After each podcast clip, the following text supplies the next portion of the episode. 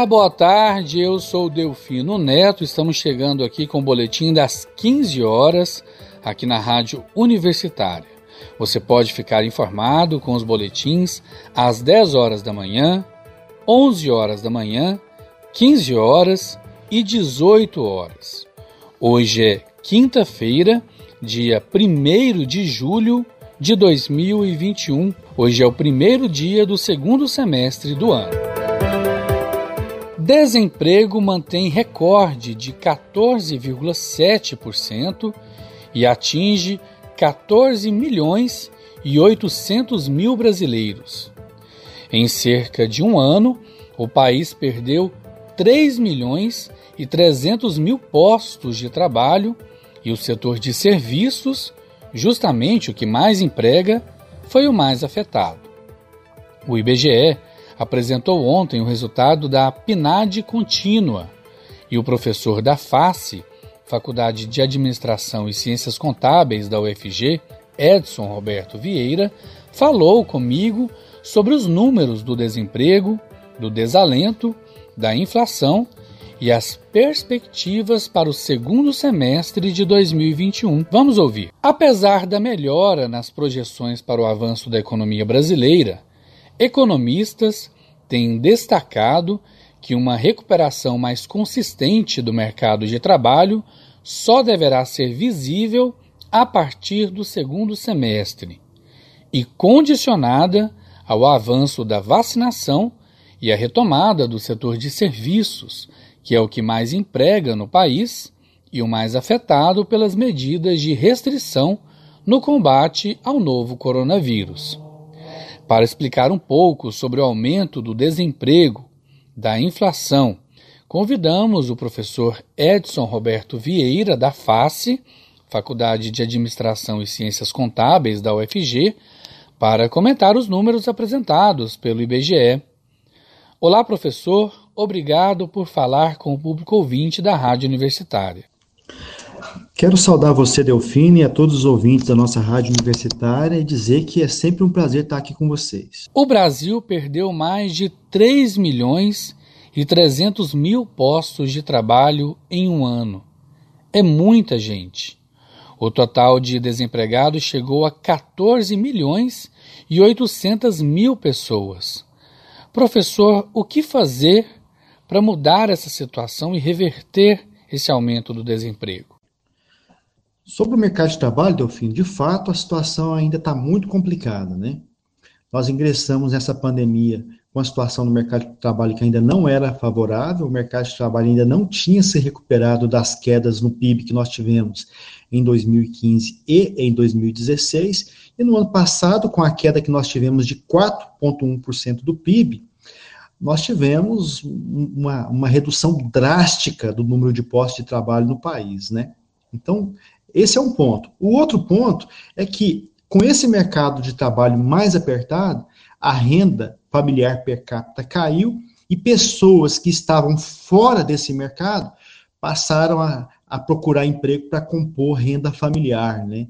E essa questão da renda, da, da, da renda familiar, você tem, um, você tem dois pontos. Uma é a própria renda nominal, os salários médios de muitas pessoas que se recolocaram no trabalho são menores do que eram antes, e a outra é a própria inflação, que tem corroído também o poder de compra da, infla, da, da, da população, e mais pessoas da família, então, estão tendo que trabalhar para compor essa renda e para garantir a subsistência ali de todos que, que residem é, conjuntamente. Por outro lado, a inflação está em alta e está subindo. Quais são as medidas para tentar conter essa inflação? Aumentar a taxa Selic, que é a taxa básica de juros, é a única alternativa econômica? E aí, falando de inflação, né, nós, nós temos uma inflação anualizada aí que passa de 8%, portanto, muito maior do que, do que a meta cheia para o IPCA, perseguida pelo Banco Central, que é de 5,25%, e o Banco Central tem reagido elevando a taxa básica de juros da economia.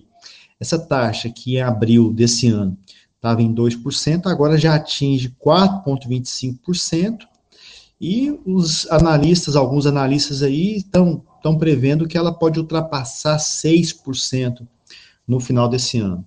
Uma grande questão, né, uma grande discussão nesse aspecto é que será que esse é o remédio adequado para combater a inflação nesse momento, considerando que a economia está crescendo pouco, o desemprego está alto e que a causa dessa inflação não é a demanda, e sim fatores relacionados à oferta, como, por exemplo, o aumento das exportações de commodities, o, dólar mais alto e também alguma, algumas é, carências de insumos por conta da própria pandemia. Então, essa é uma discussão que está sendo gerada agora e, e como se sabe, é, a Selic é muito ruim do ponto de vista de crescimento econômico, né? Porque reduz o consumo e reduz também o investimento. O problema da inflação não é a alta demanda, não é, professor? O problema é a falta de produtos ou a baixa oferta. E ainda sobre a inflação, né, falando dessas causas da inflação, o problema muito mais de oferta do que de demanda, como você sabe, nós tivemos agora o anúncio de aumento de 52% na, na tarifa da bandeira vermelha de energia elétrica. Então, todo mundo vai sentir isso no bolso, tanto é, famílias quanto empresas, de, de, forma direta e indireta. Né? Diretamente, quando você for pagar a sua conta de energia elétrica, e indiretamente por conta do aumento dos custos das empresas. Então, isso vai ser mais uma pressão sobre a inflação e, e também é algo que está relacionado à oferta e não à demanda. E aí, essa continuidade da elevação da taxa de juros, como eu falei, compromete o consumo, porque encarece o custo dos empréstimos, né, do financiamento da, das compras feitas a prazo, e também é, limita, né, é, é ruim para o investimento. E aí eu estou falando de investimento produtivo, não estou falando de aplicações financeiras. Porque o, o, empresário vai pensar: olha, será que eu vou arriscar aplicando no meu negócio, sendo que eu posso ter ali uma rentabilidade razoável no próprio mercado financeiro? E também aquele empresário que precisa de empréstimo para financiar a compra de máquinas, equipamentos, a construção de instalações, vai ter o custo desses empréstimos majorado por conta do aumento da taxa de juros, e tudo isso limita o investimento e reduz o crescimento da economia, que é justamente aquilo que contribui para que a gente tenha redução da taxa de desemprego no país. Inflação e juros altos não são boas combinações para o crescimento da economia, que é justamente o que precisamos para o aumento do emprego e, naturalmente, a diminuição do desemprego. O que fazer, professor? Então, a sensação de redução de bem-estar da população, ela vai diminuindo cada vez mais nesse momento. Né? De um lado, porque você tem desemprego alto, e de outro, por conta da inflação alta. Né? É, e o, em termos de crescimento econômico, a gente está falando aí das, das limitações do consumo e do investimento, no curto prazo, a situação pode ficar um pouco, um pouco melhor, talvez nesse segundo semestre do, do, ano, porque muitos países mais ricos já vacinaram a sua população, então pode ser que a gente tenha uma oferta maior de vacinas aqui no país. Isso é fundamental para que a gente tenha um crescimento mais rápido, principalmente do setor de serviços, que é o setor que mais emprega pessoas aqui no Brasil, né? em qualquer país maduro é assim. Brasil e qualquer outro país capitalista maduro. Aqui em Goiás também não é diferente, esse setor é o que mais emprega.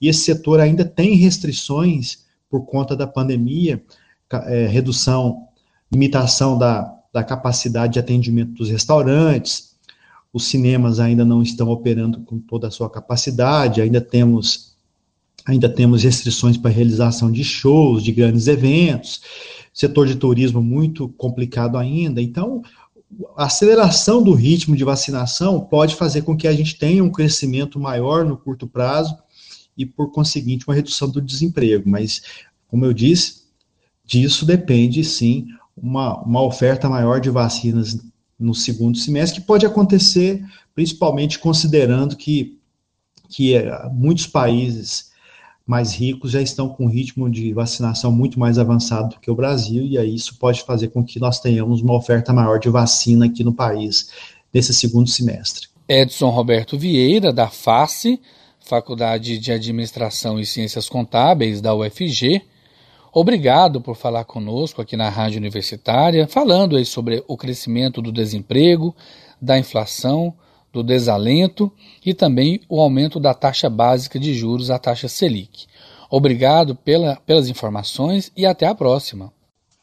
Mais uma vez agradecer você, Delfino, a todos os ouvintes da nossa rádio universitária, e dizer que a gente está sempre à disposição para vir falar desses temas tão importantes para o Brasil e também para a economia goiana. Abraço para todo mundo. E como vimos, tudo passa pela vacina. Uma vacinação em massa mais acelerada que fará com que as restrições ao comércio e à circulação sejam interrompidas. E assim chegamos ao fim do boletim Universitário em Forma das 15 horas de hoje, quinta-feira, dia 1 de julho de 2021. Hoje é o primeiro dia do segundo semestre do ano. Fique ligado em nossa programação pelos 870m, pelo site radio.fg.br e pelo aplicativo Minha UFG. Nós também estamos nas redes sociais. Siga arroba Rádio Universitária no Instagram e no Facebook. E não deixe de conferir os nossos boletins em formato de podcast no site da Rádio Universitária. Se for sair de casa, use máscara e mantenha o distanciamento de outras pessoas. Eu sou Delfino Neto para a Rádio Universitária.